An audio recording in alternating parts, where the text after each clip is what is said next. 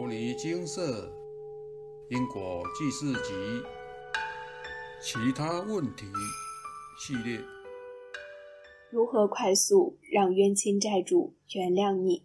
以下为朱师姐自述，来文照灯。在朋友的介绍之下，认识了牟尼精舍，得知可以因果债、功德还来消业障。此后，我们二人便常常一同结伴去精舍请示事情。好几次，只要这位朋友一打电话来找我，我的工作就容易出现状况。我突然觉得不太寻常，怎么会如此凑巧？便跟朋友开玩笑说：“难道我们两个人过去式有相欠吗？”这天，我们两人又约好时间，一同去精舍请示。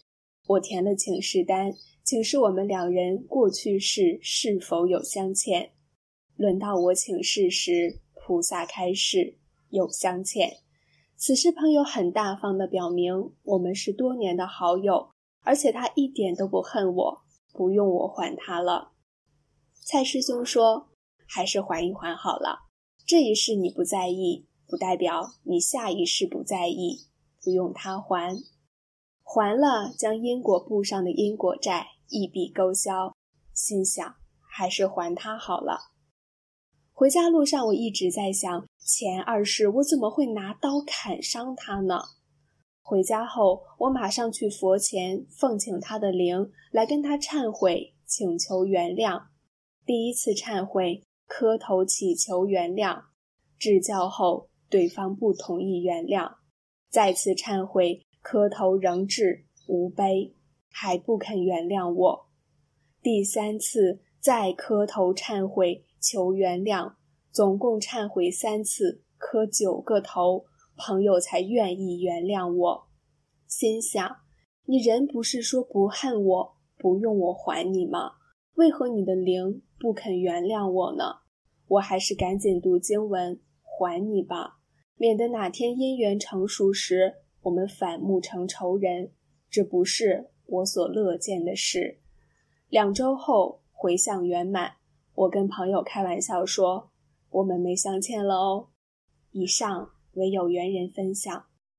很多时候，有亲密关系的人，往往过去世结的因果关系是较为深厚的。针对灵界业障，您可以用奉请的方式，让对方来接受您的道歉。针对有亏欠的亲朋好友、六亲眷属，可学师姐的模式。奉请对方的灵过来接受您的道歉。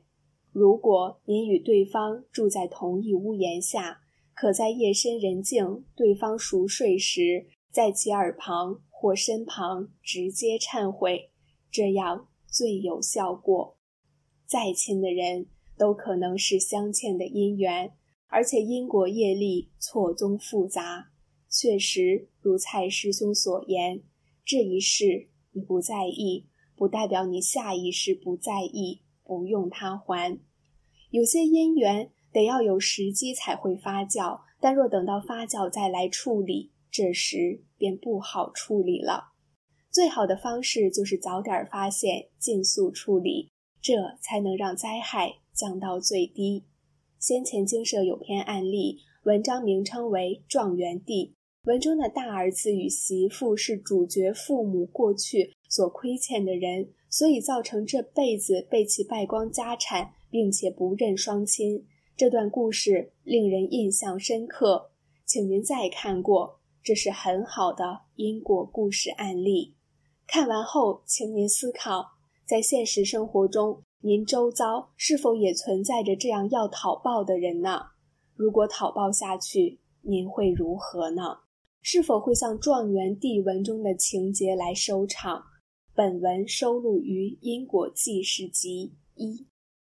若您不想如此收场，以下学习师姐的方法，好让冤亲债主原谅您：一、该忏悔就得要好好忏悔。若是人，无论对方目前是您的谁，都必须忏悔。而且，就算对方说会原谅您，但对方的灵却不一定会原谅。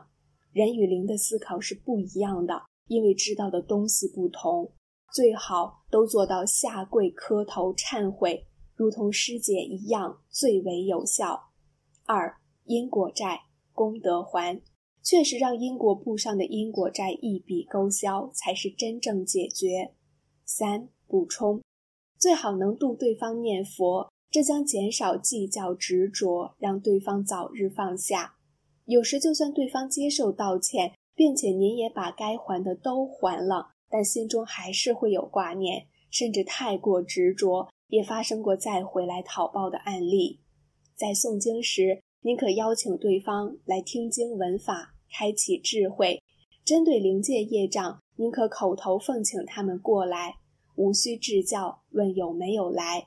若是针对人的业障，可直接观想对方在您身边，跟您一同诵经即可。把握上述三个方法，就能快速让冤亲债主原谅您。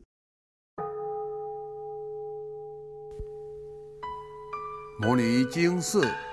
经由南海普陀山观世音菩萨大士亲自指点，是一门实际的修行法门，借由实际解决众生累劫累世因果业障问题，治因果病，而将佛法落实到家庭生活中，普度慈航。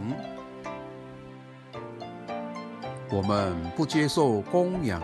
不收钱，不推销，不强迫修行，只求能结善缘，解决您的问题。